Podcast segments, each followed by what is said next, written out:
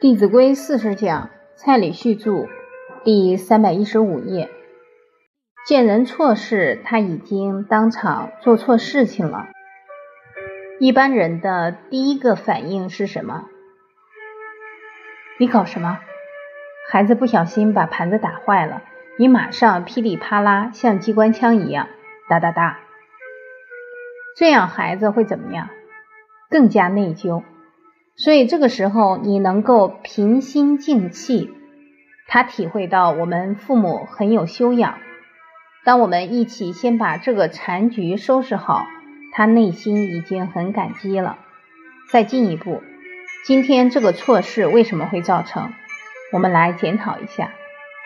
反而一件错事又能够提升对方做事的能力，甚至于做人的能力。所以。当我们都是这样去存心，人与人相处就可以一团和气。见人恶，绝对不要放在心上，否则就是把我们最纯洁的心装了很多别人的垃圾，这样是最傻的。有一个朋友就提到，不见人恶很困难，很困难，他就请教我的师长。师长就给他一个好方法，我也觉得好的不得了。他说：“你以后看到别人的错，你就说都是我的错。怎么说？比方说你看到儿子不乖，你就说都是我的错，没教好，那你就赶快教。比方说看到太太不好，你说都是我的错，没有用德行感动他，也是我不好。假如在马路上看到别人没有公德心。”你说都是我不好，我没有当榜样影响他。当人处处看到本分，就不会把时间浪费在数落别人的不是上了。所以这个方法我觉得很妙，也很受益。所以这是见人恶可以即内省，有则改，无加减。这个改过也是相当重要的学问。所以《了凡四训》里面也提到，未论行善，先须改过。假如我们不改自己的过失，就好像你今天纵有行善，把这个行善比喻成水，你把水加到一个水桶里面去，因为我们还有恶没有改过，这个恶就是桶底下破了好几个洞，你再把水继续加下去，大半都怎么样？流掉了，所以要先把洞补好。往后这些善才会越积越丰沛。改过首先要发三种心：第一个要发耻心，羞耻之心；第二个要发畏心；第三个要发勇心。为什么要发羞耻心？因为我们每一个人都有很大的潜力，都应该可以通过自己的修身成圣成贤，所以孟夫子才会给我们鼓励：顺何人也？欲何人也？有为者亦若是。我们有那么难得的人生，当人容不容易？不容易。既不容易，就要把它当好，要不负老祖宗对我们的期许，要当天地人三才。那怎么样当天地人三才？就是要把天地之德演出来。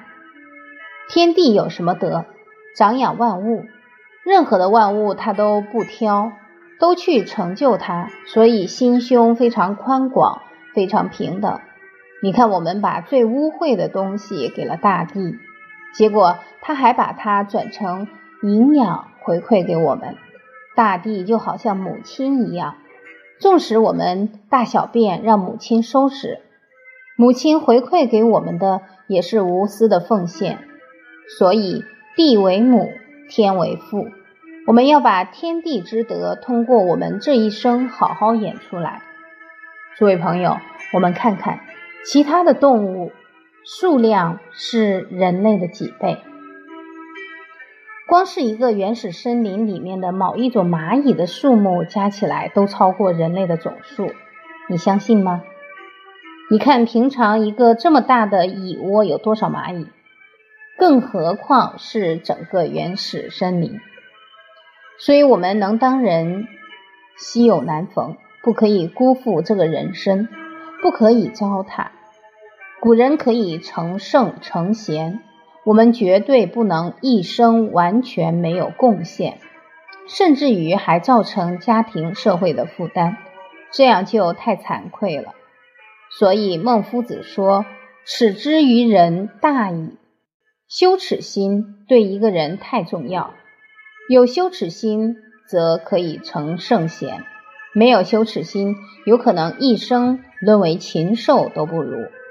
所以，这个羞耻心对于一个人是否能够尽德修业相当重要。这是羞耻心。第二个要发畏心。所谓举头三尺有神明，而且若要人不知，除非己莫为。我们常常会觉得自己掩饰的不错，其实那是自欺欺人，日久见人心。当人家把你看破了。到时候就一文不值，所以只要肯改过都不嫌晚。